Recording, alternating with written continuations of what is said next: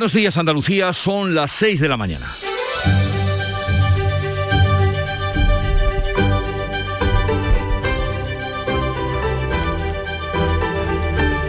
Despierta tu mente, descubre la realidad. En Canal Sur Radio, La mañana de Andalucía con Jesús Vigorra. Los hospitales y las residencias exigen ya el pasaporte COVID para acceder a estos centros, mientras que la Junta va a pedir permiso a la justicia para también implantar el pasaporte, este pasaporte, en el ocio nocturno y en la restauración hasta el 15 de enero.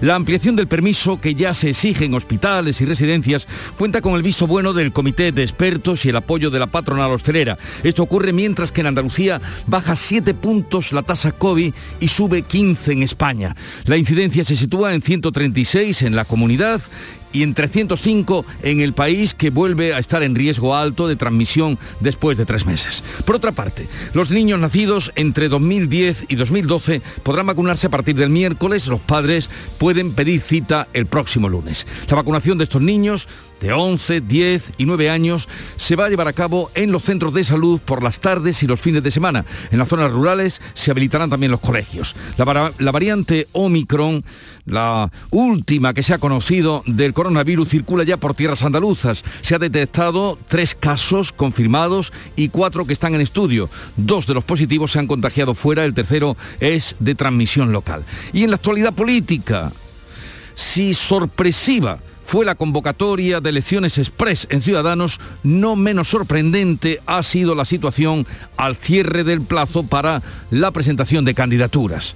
Nueve serán los aspirantes en liza o son los aspirantes en liza para liderar la candidatura de Ciudadanos en las próximas elecciones andaluzas. Y no ha sido la única sorpresa.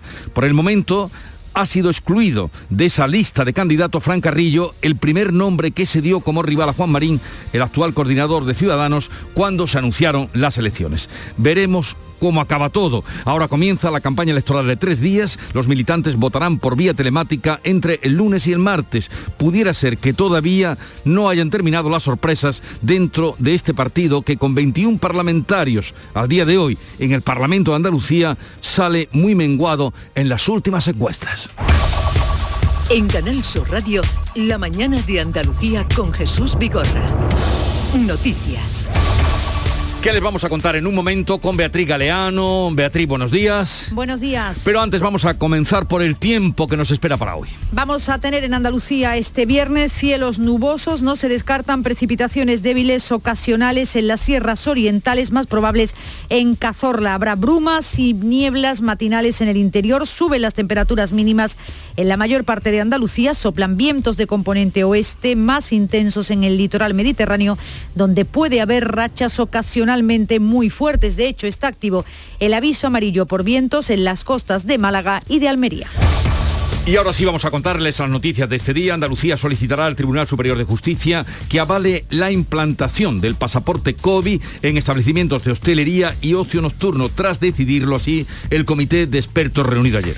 Va a tener vigencia hasta el 15 de enero con posibilidad de prórroga. El consejero de Salud ha recordado los objetivos de esta medida beneficia a todos los andaluces como forma de garantizar eh, el que no haya una transmisión del virus y a su vez sea acicate para aquellos andaluces que no se han vacunado acudan a vacunarse a la mayor eh, prontitud posible.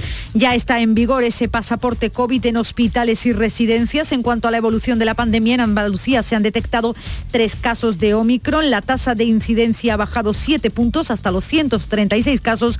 España ya está en riesgo alto de coronavirus porque su tasa ha superado los 300 casos, 305 para ser exactos. Andalucía comenzará a vacunar contra el COVID a los menores de entre 5 y 11 años el próximo miércoles día 15 de diciembre y se puede pedir la cita desde el próximo lunes para los que tienen entre 9 y 11 años. La vacunación se va a realizar por las tardes y los fines de semana en los centros de salud, en los núcleos rurales, se hará en puntos de vacunación externos y en los colegios. De esta manera, la tercera dosis y la vacunación de los niños de 11 años correrá en paralelo.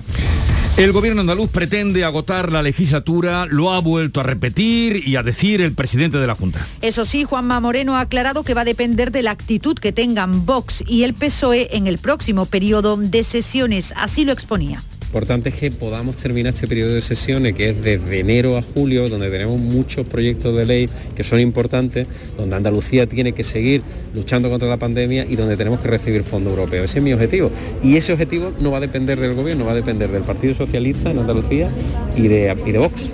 Ellos son los responsables de que esto tenga continuidad o no.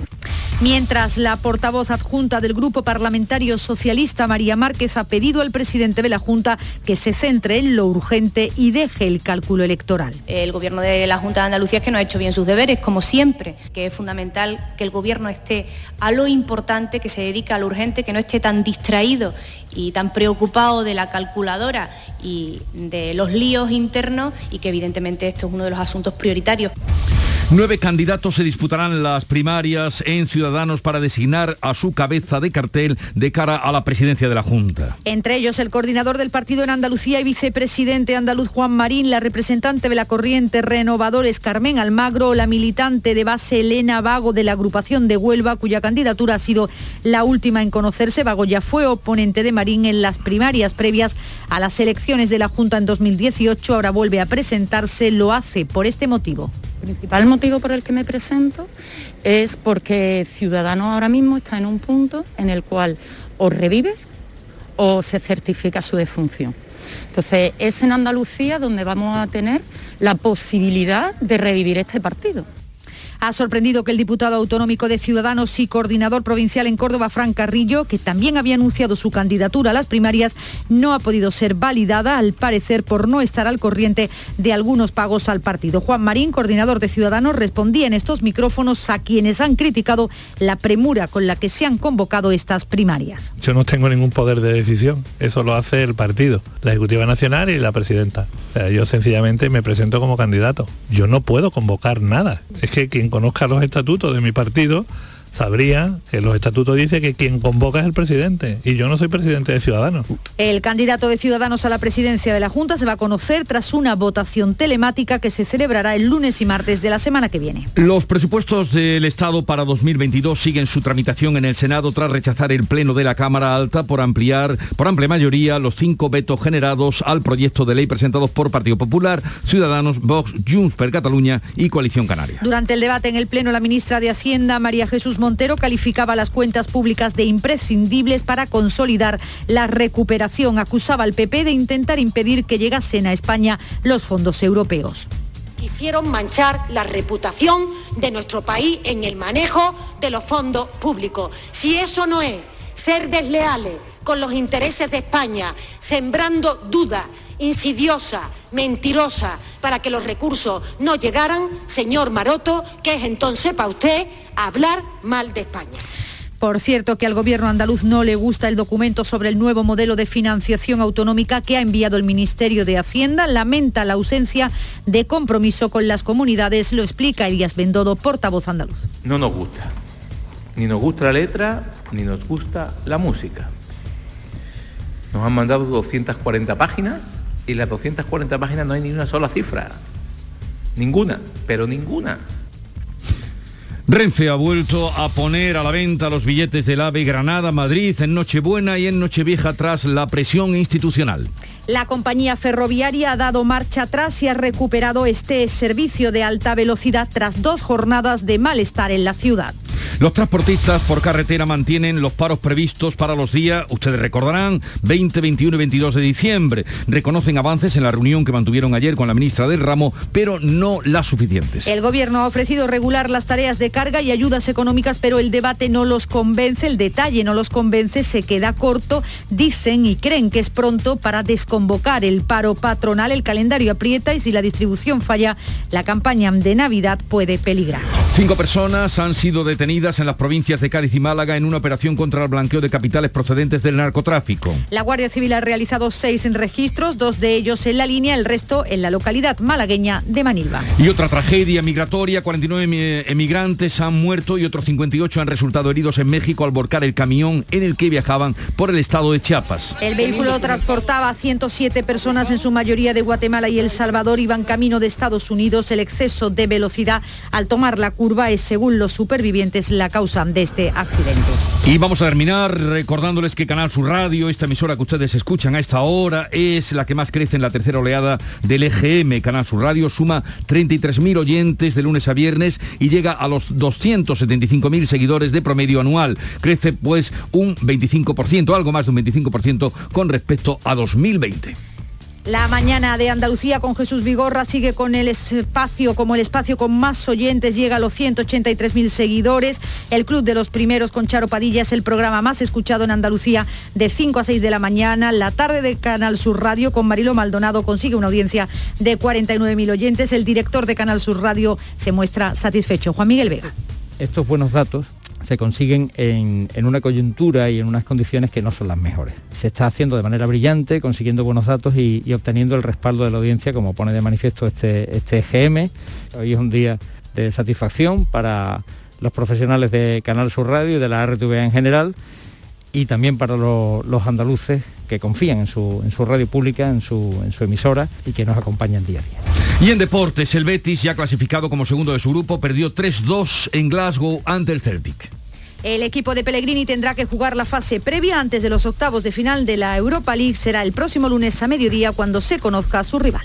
Así viene este día, pero sepamos cómo lo cuentan, cómo lo ven los periódicos que ya ha leído para ustedes. Javier Moreno, buenos días. ¿Qué tal Jesús? Muy buenos días. Coinciden hoy El Mundo y ABC con la misma información en portada. La Fiscalía, dice El Mundo, investiga el acoso por odio a la familia de Canet. En el diario ABC el Gobierno lanza al secesionismo contra el niño de Canet de Mar. Recordamos, la familia está reclamando que la enseñanza para este chico de 5 años sea con un 25% en castellano. En el diario El País, la Unión Europea invertirá 3.000 millones en transformar el automóvil en España. Ya en la prensa de Andalucía, tanto los diarios del Grupo Yolí como de Bocento coinciden con los titulares de apertura. La Junta última la exigencia del pasaporte COVID en bares, restaurantes y ocio nocturno. Además, en Diario de Sevilla, en torno al Hospital Virgen del Rocío, dice que el certificado no se pide pese a ser obligatorio. Y otros asuntos que destaca la prensa de nuestra comunidad, en Ideal de Jaén bajan hasta un 40% las reservas de las comidas en Navidad en Sur, en el diario Sur de Málaga.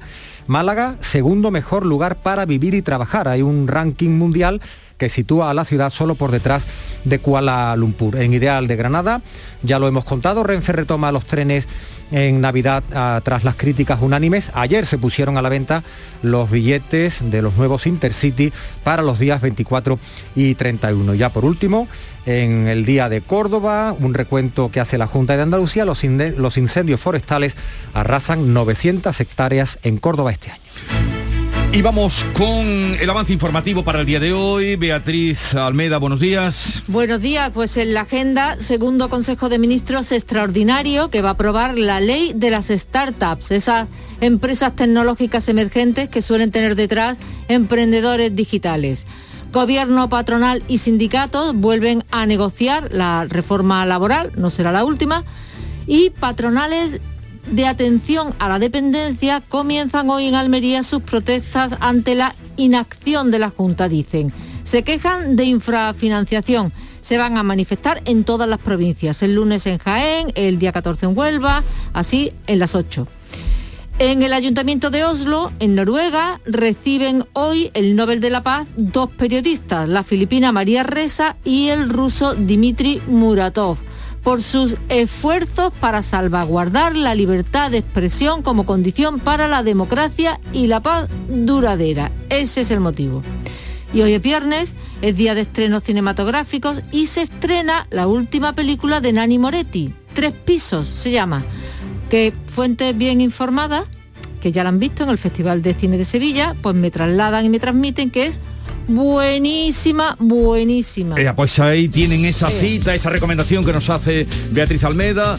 Y recibimos a Charo Padilla con una cara muy sonriente, no es para menos la legítima alegría que ella trae, puesto que su eh, primera hora de la mañana Andalucía, el Club de los Primeros, en esa hora es la líder de toda la gente, el programa más escuchado eh, a esa hora en Andalucía. Esto, requiere, buenos días. Buenos días, fanfarria, aplauso, no sé, algo, algo.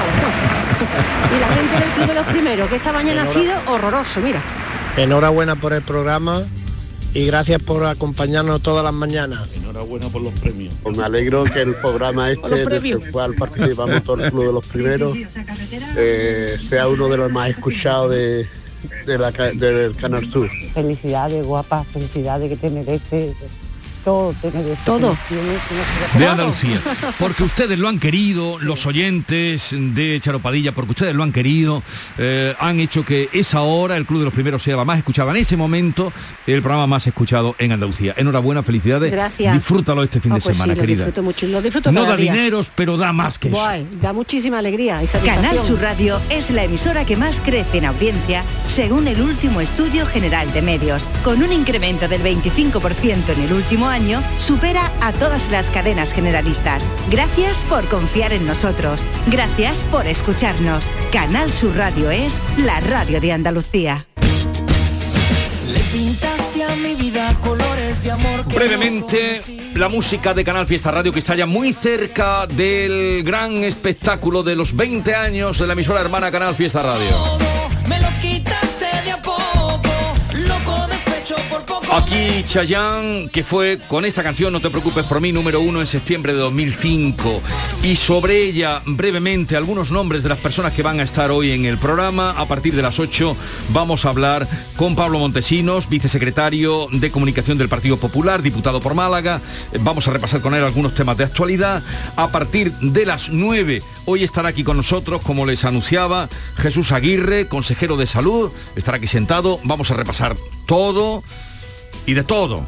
Omicron, vacunación de los niños, pasaporte COVID para mayores, eh, situación, evaluación de los datos que tenemos, última hora en los datos COVID, ¿algo más?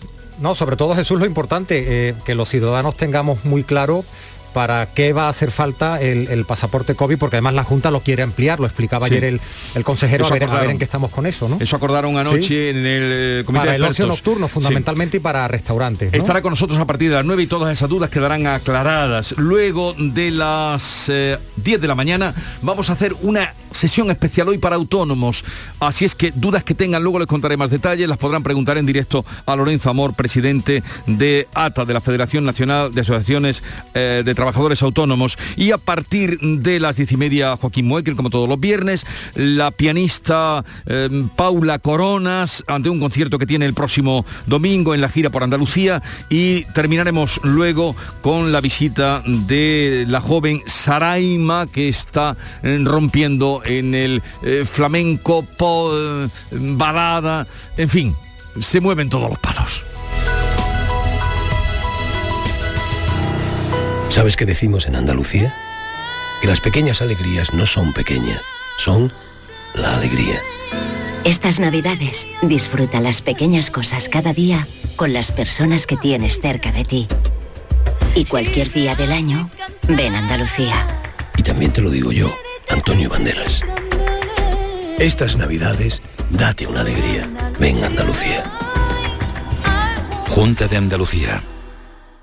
Entenderlo todo de mi hipoteca. Lo firmo. Lo firmo. Que me lo expliquen sin compromiso. Lo firmo. Lo firmo. Y luego elegir con qué banco contratarla. Lo firmo.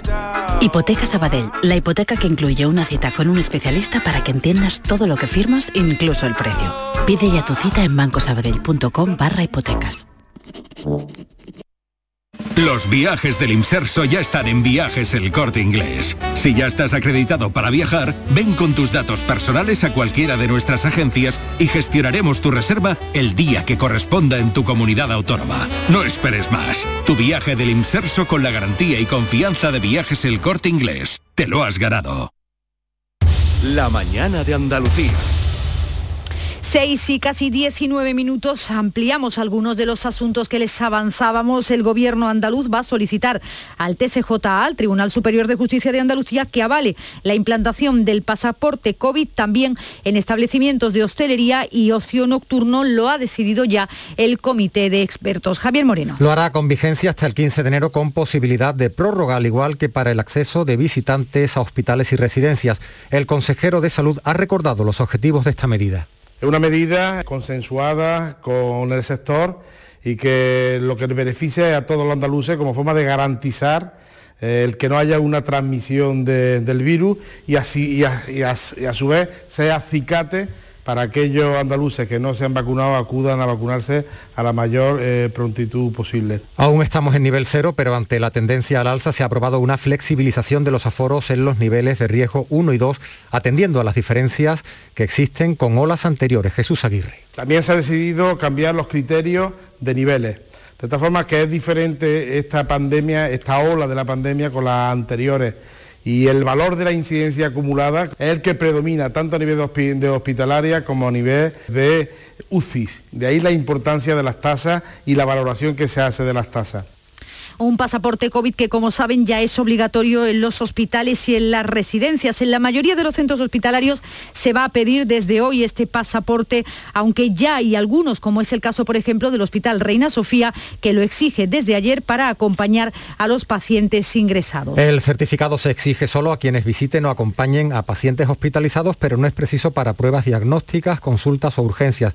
Si no se tiene el pasaporte, también se puede presentar una prueba diagnóstica negativa, una medida para hospitales tanto públicos como privados, así como en residencias. Las multas por infringir la nueva norma oscilan entre los 100 y los 600 euros dependiendo de la gravedad de la infracción. Pero no todos están de acuerdo con la implantación de este pasaporte COVID. Vox, por ejemplo, ha anunciado que lo va a recurrir. Eh, eh, considera que esta medida coarta la libertad de los ciudadanos. El portavoz Manuel Gavira entiende que los jueces que han utilizado la medida han caído en un engaño.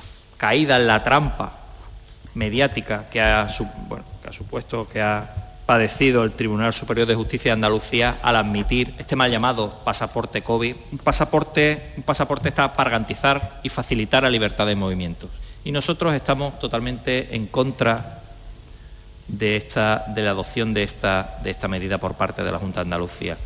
Desde el Partido Popular, José Antonio Nieto ya ha pedido a Vox que recapacite. Yo le pediría a Vox que recapacitara y que hiciera lo que está haciendo el gobierno de la Junta de Andalucía, escuchar a los profesionales y, por cierto, escuchar a los sectores. Mire, no ya las residencias y los hospitales, es que los hosteleros, y no lo digo yo, eh, eh, lo ha recogido la prensa, los hosteleros han pedido que se aplique el pasaporte COVID para poder acceder a un restaurante, a un bar, a una cafetería.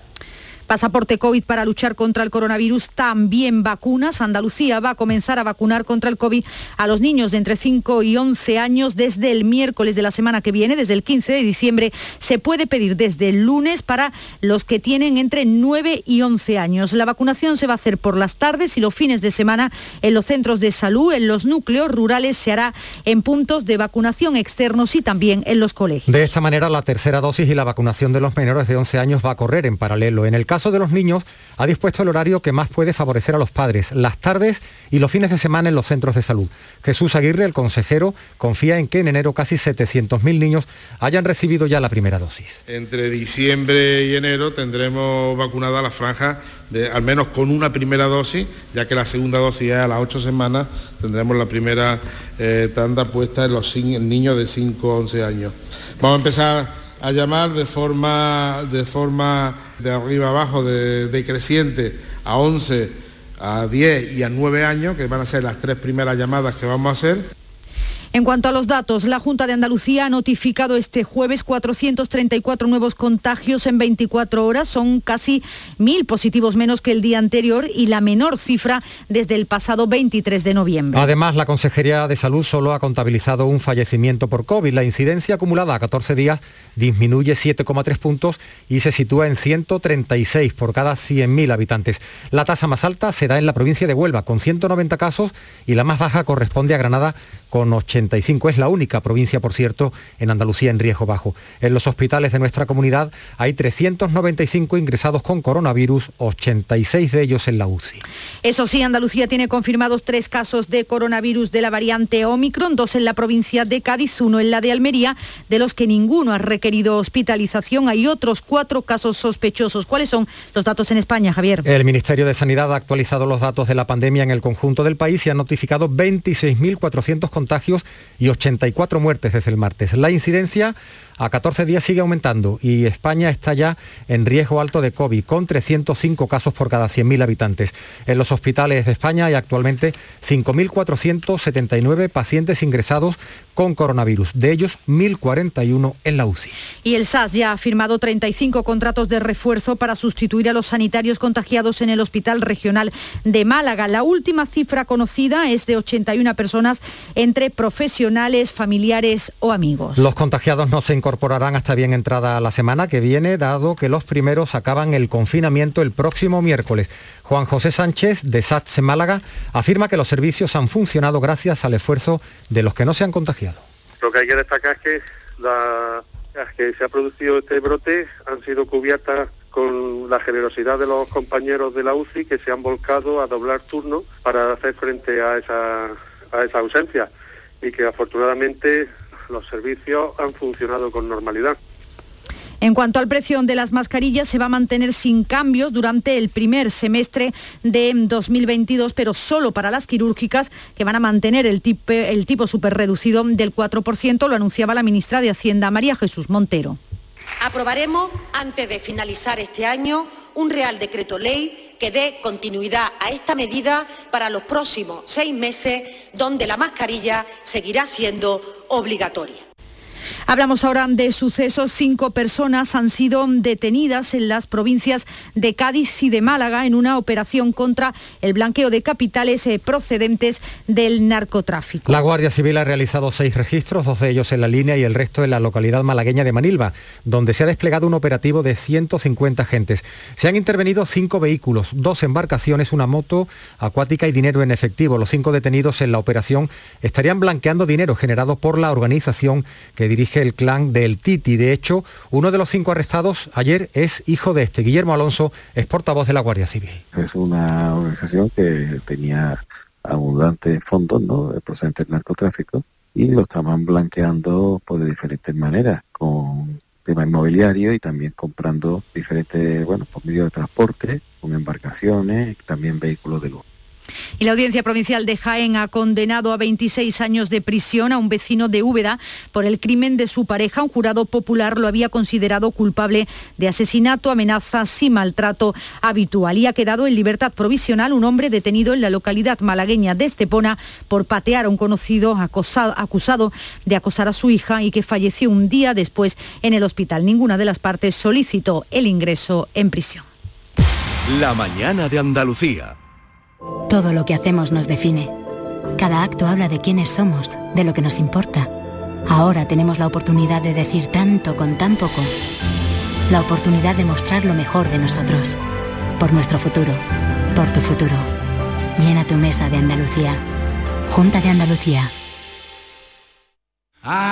Imagina por un segundo que el 22 de diciembre te toca la lotería de Navidad. ¿Con quién te gustaría celebrarlo? Pues ¿con quién va a ser? Con mis tres nietos. ¡Ay, que me dan la vida! Vamos, mira, que, que yo no quiero que me toque, ¿eh? Si no les toca a ellos también. Compartimos la suerte, con quien compartimos la vida. 22 de diciembre, sorteo de Navidad. ¿Y a ti? ¿Con quién te gustaría celebrarlo? Loterías te recuerda que juegues con responsabilidad y solo si eres mayor de edad.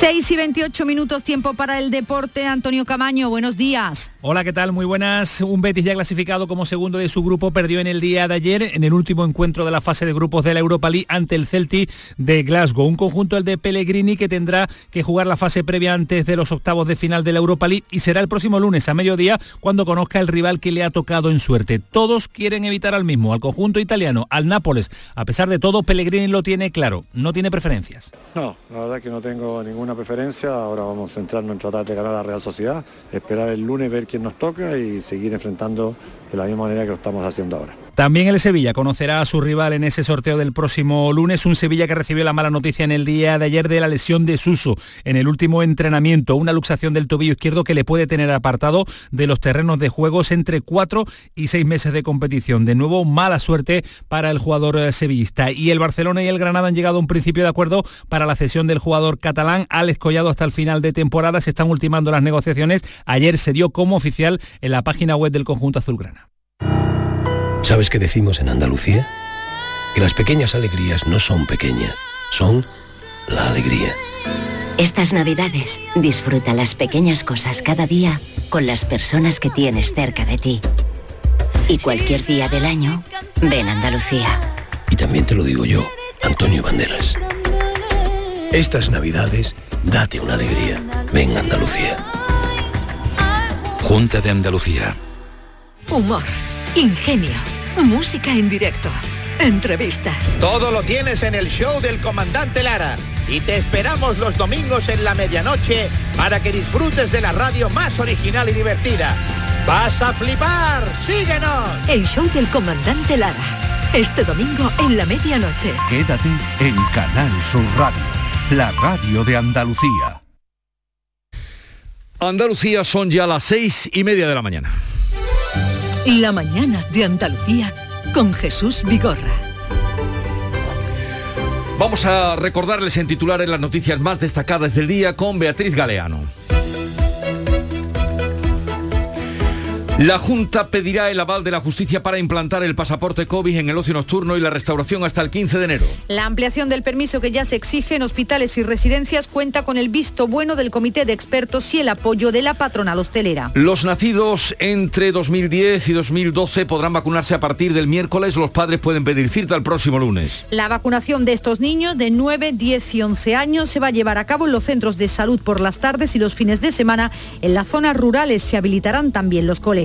Baja 7 puntos la tasa COVID en Andalucía y sube 15 en España. La incidencia se sitúa en 136 casos por cada 100.000 habitantes en la comunidad y en 305 en el país que vuelve a estar en riesgo alto de transmisión después de tres meses. La variante Omicron circula ya en Andalucía. Hay tres casos confirmados y cuatro en estudio. Dos de los positivos se han contagiado fuera, el tercero es por transmisión local. Se han localizado dos en Cádiz y uno en Almería. El precio de las mascarillas quirúrgicas se mantendrá sin cambios durante el primer semestre de 2022. El gobierno va a prorrogar el IVA súper reducido de estas mascarillas y no bajará el de las peluquerías a pesar de las protestas del sector. Se queda en el 21%. Nueve candidatos se disputan las primarias de Ciudadanos. Terminada la presentación de candidaturas, comienza la campaña electoral de tres días. Los militantes votarán por vía telemática entre el lunes y el martes para designar a su cabeza de cartel a la presidencia de la Junta. Esquerra cumple su amenaza y retrasa los presupuestos. Presenta 16 enmiendas parciales para forzar que la ley audiovisual recoja sus demandas de que Netflix y HBO produzcan en catalán. El gobierno negocia para que las retiren y el Partido Popular habla de chantaje. El segundo Consejo de Ministros de esta semana va a aprobar hoy la ley Startup que busca atraer talento e inversión. La norma otorga un marco específico a estas empresas tecnológicas emergentes con deducciones fiscales para emprendedores e inversores. La patronal del transporte de carretera mantiene el paro previsto para los días 20, 21 y 22. Reconocen ciertos avances tras reunirse con la ministra del ramo, aunque no los suficientes. La negociación continúa, volverán a sentarse en próximas fechas. Renfe vuelve a poner a la venta los billetes de AVE Granada, Madrid en Nochebuena y en Nochevieja. La presión social y las críticas unánimes de todos los partidos han forzado a la operadora a rectificar.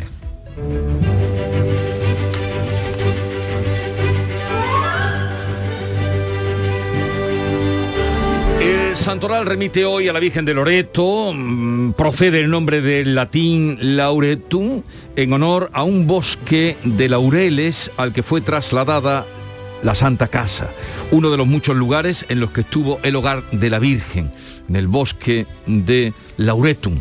Laurel, ya lo saben ustedes. Pero hoy también es la festividad de Santa Eulalia de Mérida. Eh, como son aquí cercanos, como son cercanos, eh, aprovechamos para enviarles un saludo a los emeritenses. Y tal día como hoy, 10 de diciembre 1834, se funda en España la villa, la villa de Puente Genil, provincia de Córdoba, por real decreto firmado por la regente María Cristina de Borbón, dos Sicilias. No hace falta decir ya mm, por qué es popular, conocido en el mundo el nombre de, de Puente Genil. Eh, Aquí hay nivel entre los oyentes, o tengo que decirlo también. Hay que decirlo, Javier, por Dilo. favor. Por el membrillo, la carne de membrillo. Y en los últimos años también por otro motivo. Dilo, dilo. Ah, ¿Tampoco? No. Chismenes Iluminación que ilumina el mundo entero en Ah, estos bueno, días. Iluminaciones Nación, Jiménez, ¿no? Nación Puente Genil, Sí, el mundo entero, empresa andaluza. 10 de diciembre de 1901 se otorgan los primeros premios Nobel en Estocolmo, Suecia, en los campos de física, química, medicina, literatura y paz. Y la cita de hoy que la he entresacado en relación con lo que otro producto muy consumido, muy demandado, A ver. la cosa está como si no hubiera un, un mañana, me están contando, en los cocederos y en... eh, yo todavía no he salido, pero no demoráis vosotros, está que no... mm, Vamos, que, que no... Yo ya he hecho acopio, Pero tú eres un hombre adelantado. Y tú, veo, tú no has tenido tiempo todavía, ¿no? No, yo es que no hago acopio nunca. De nada. Tú De vas y compras el día 23. No, no, no, es que yo como no compro no hay problema, compran Ah, otros, entonces... Vale, vale, vale. He traído una cita que debería hacernos reflexionar. Eh, debería hacernos reflexionar esta cita. Ah, no la tengo. Eh, la he cambiado. Bueno, es igual, la traigo. La del jamón, la dije la del jamón. No, pues tráenos la sí, la dije ¿no? la del jamón. No, la dije ayer, la del jamón, sí, la del jamón de la nevera, ¿no te acuerdas? Pero yo a Ah, quién le ayer, hablo, claro, pero yo a quién le hablo, Beatriz de mi arma. Porque ¿A bueno, quién le hablo sabes yo? que, que estamos pendientes de muchas cosas. y ¿A quién le hablo yo? no, La cita sí, del ¿verdad? jamón, que era que el jamón no existiría si hubieran, Ah, sí, si hubieran descubierto antes las neveras. las los pues yo creía...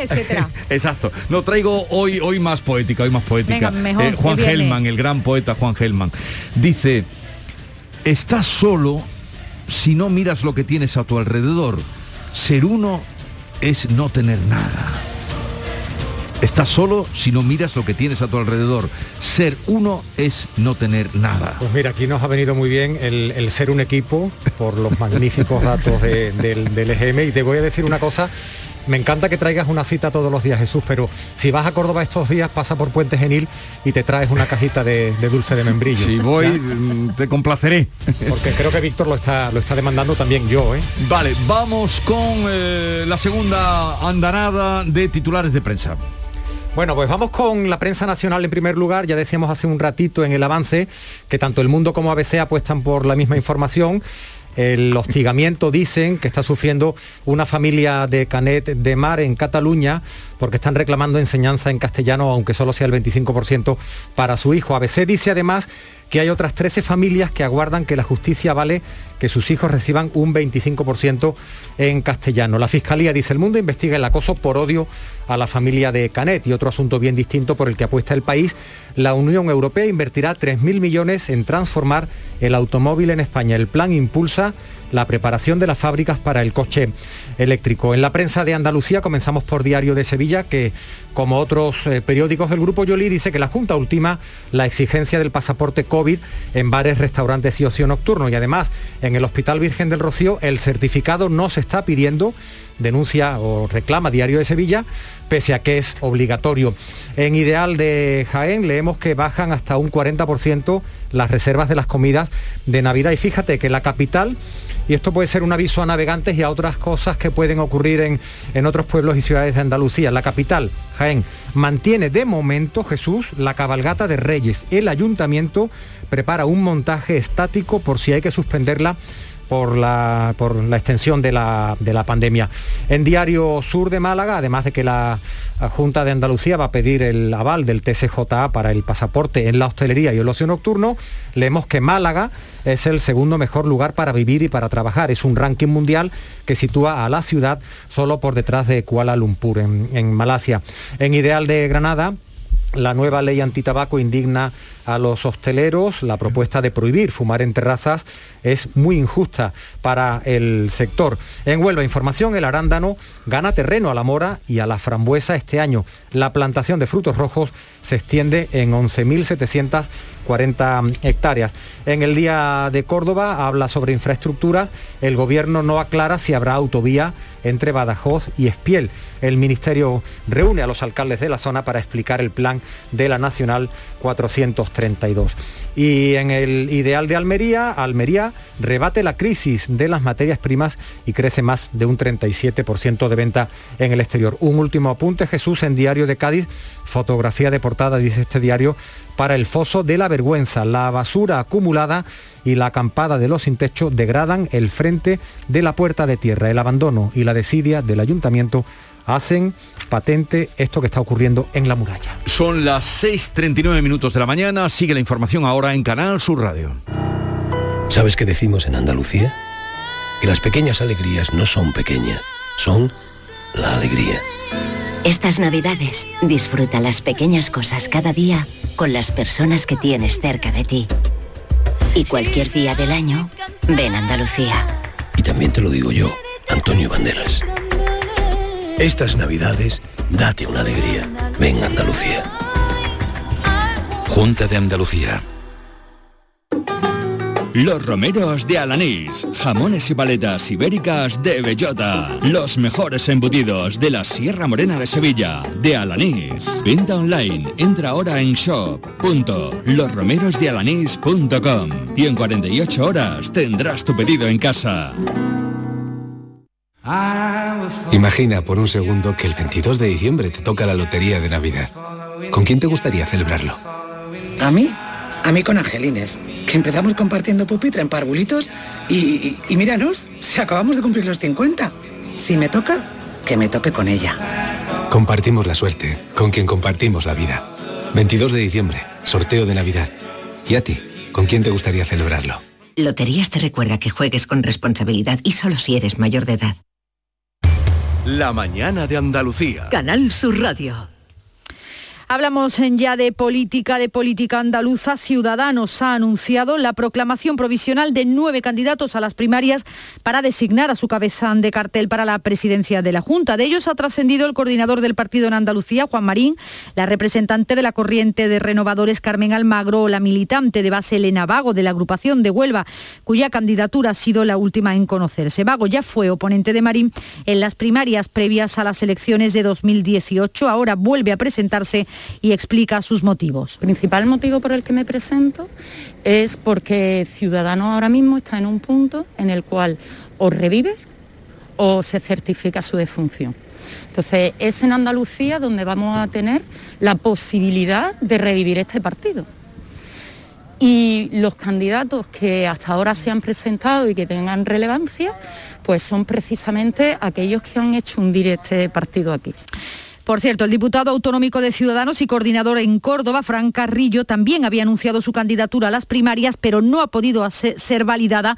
Dicen que por no estar al corriente de algunos pagos al partido, aportaciones a las que está obligado por ser cargo público. Tiene para subsanar el impago, tenía hasta las 10 de esta noche. Sabremos en breve qué ha ocurrido. Ante las críticas de Carrillo y Almagro, el coordinador de Ciudadanos, eh, Juan Marín, decía aquí en la mañana de Andalucía que las primarias se han convocado con todas las garantías. Yo no tengo ningún poder de decisión, eso lo hace el partido, la Ejecutiva Nacional y la Presidenta.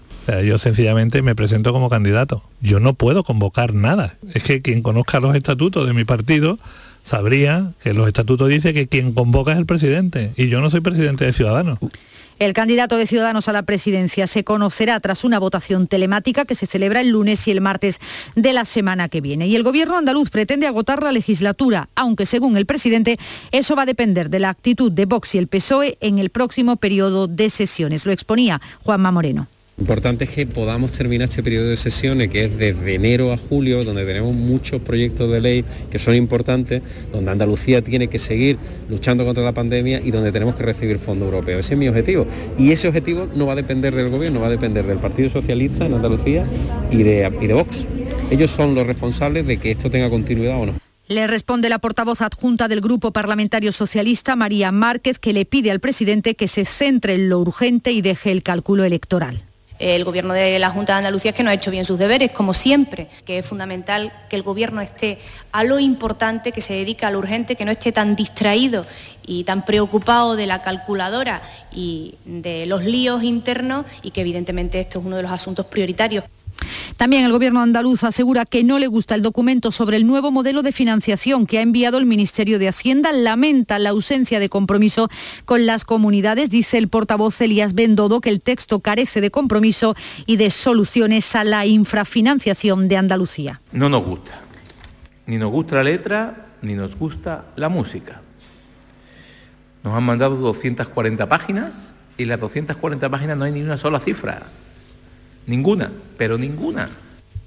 También el Gobierno tiene previsto aprobar el próximo martes el decreto de simplificación administrativa con el que quiere dar un paso más en el proceso de reducción de trabas burocráticas para empresas y particulares. Juanma Moreno ha recordado que se trata de la tercera iniciativa para facilitar las inversiones y la actividad económica. Lo ha dicho durante la entrega de los premios de la revista Andalucía Económica. Va a ser la ley, vía decreto, donde se simplifican los trámites más ambiciosa que hay en todas las comunidades autónomas de España. Hemos analizado 100 normas y más de 470 procedimientos para conseguir que donde antes había que dar entre 3 y 4 pasos, ahora se quede tan solo en un solo paso. Hemos llegado hasta el hueso, pero eso va a ser sin duda alguna un salto y vamos a seguir caminando en esa misma dirección en clave nacional, los presupuestos del Estado para 2022 siguen su tramitación en el Senado tras rechazar el Pleno de la Cámara Alta por amplia mayoría los cinco vetos generales al proyecto de ley presentados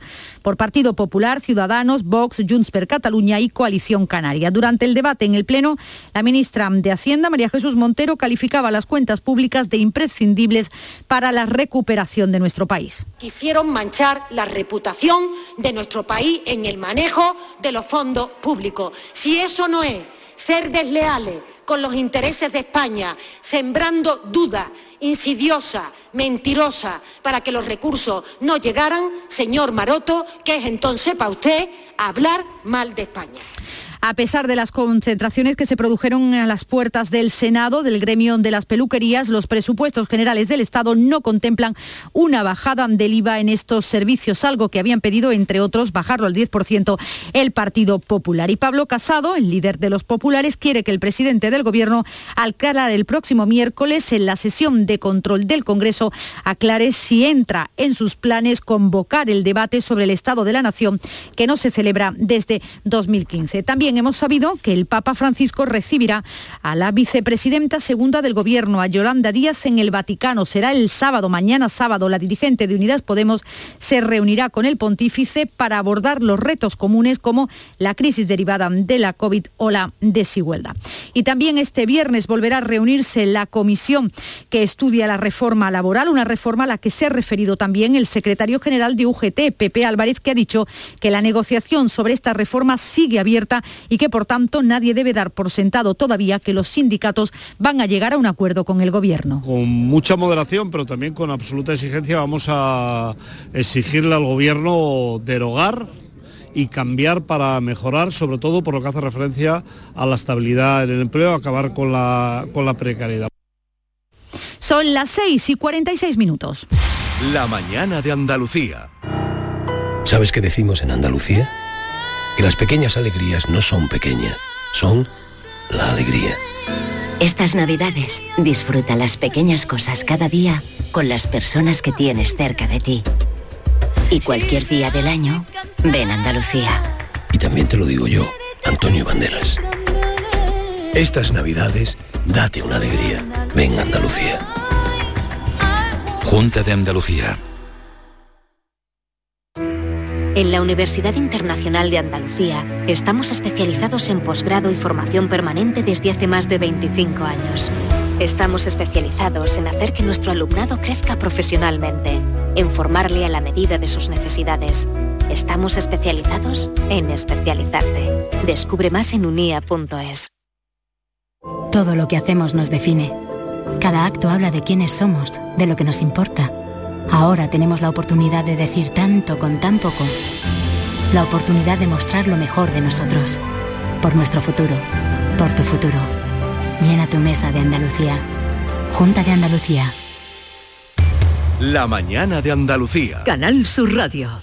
Hoy el precio medio de la electricidad en el mercado mayorista va a ser de 208 euros el megavatio hora, es casi un 4% más barato que ayer. El precio máximo se va a dar entre las 9 y las 10 de la noche con 262 euros. Y Bruselas ha aprobado la prolongación hasta 2032 del roaming gratuito. Así, durante los próximos 10 años, los ciudadanos de la Unión Europea podremos llamar, enviar mensajes de texto, usar datos móviles dentro de la Unión sin costes adicionales y con la misma calidad que en el territorio nacional. Y también de economía y de agricultura, hasta en un 40% se ha reducido la producción de castañas este año con respecto al año pasado en la Sierra de Aracena y en los picos de Aroche, en Huelva. La falta de lluvia, algunas enfermedades en el castañar y los daños producidos por la dana han sido las principales causas de esta bajada en los kilos recogidos, que ha sido de 900.000. Lo dice José Manuel Benítez, portavoz de COAG en Huelva. Debido principalmente a la sequía, porque la castaña se ha quedado muy seca, pesa bastante menos, y luego ha habido un problema de eh, porque también se han desarrollado debido a la sequía, la falta de lluvia, se han desarrollado eh, algunas enfermedades y un último apunte cultural antes de llegar a la información local. Sevilla, Córdoba y Granada serán las sedes de los conciertos que la orquesta de la Fundación Barenboim va a ofrecer durante la última semana de diciembre. Cuentan con la dirección del granadino Pablo Eras Casado. Los conciertos serán en el Teatro de la Maestranza de Sevilla, en el Gran Teatro de Córdoba y en el Auditorio Manuel de Falla de Granada. Son las 6 y 50 minutos. Tiempo para la información más cercana.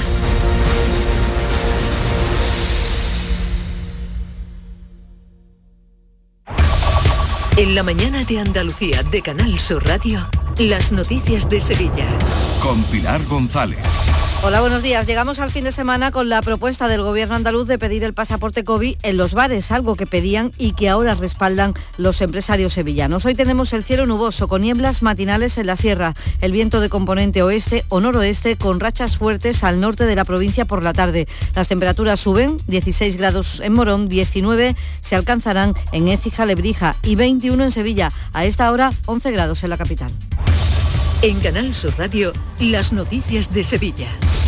La Asociación de Hostelería de Sevilla respalda la propuesta de la Junta de exigir el, el, certificado COVID o una prueba PCR negativa para acceder a bares, restaurantes y locales de ocio nocturno. El presidente de los hosteleros, Antonio Luque, considera esta medida preventiva mejor que tener que sufrir cierres o limitaciones de aforo.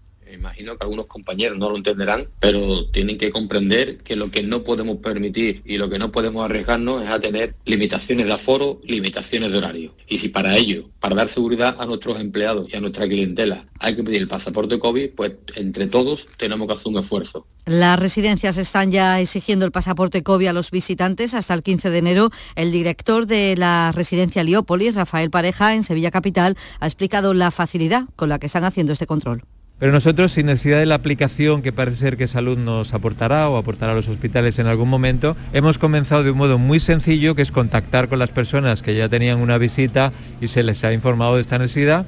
Entonces, cuando vienen por primera vez, aportan su certificado, se comprueba y a partir de ahí, pues todos los días ya de una manera habitual van a poder seguir con la visita. La Junta pide que las cabalgatas de Reyes Magos se realicen en espacios amplios, aunque sea necesario ampliar también el recorrido para evitar aglomeraciones. Unas aglomeraciones que, por cierto, se dan cada día en Sevilla Capital, en los espectáculos de luces de la Plaza de San Francisco, por ejemplo, y en distintas actividades convocadas durante todos estos días. Salud ha cuantificado únicamente 11 contagios en las últimas 24 horas en toda la provincia de Sevilla. Es una cifra muy baja que puede deberse a la jornada festiva del 8 de diciembre, sobre todo teniendo en cuenta de que estamos en un momento en el que los contagios están aumentando. Por este motivo, la incidencia ha bajado 13 puntos y está en 135 casos por 100.000 habitantes. En la capital es de 158, 21 puntos menos que hace dos días. En lo que llevamos de semana se han diagnosticado 935 contagios y desde el pasado viernes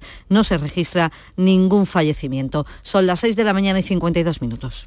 Queda muy poco para la llegada de la Navidad. Encuentra todo tipo de decoración para Navidad en Plástico Sur. En Plástico Sur tenemos de todo lo que puedas imaginar. Juguetes, decoración, hogar, alimentación, hostelería y a precios inigualables. Además, en plásticosur.com estrenamos web y lo hacemos con un 5% de descuento en la primera compra. Plástico Sur, la mayor superficie para empresas y autónomos en Sevilla. Encuéntranos en el Polígono Industrial Los Girasoles o en www.plásticosur.com. Porque realizar una obra eficaz y eficiente en Sevilla es posible.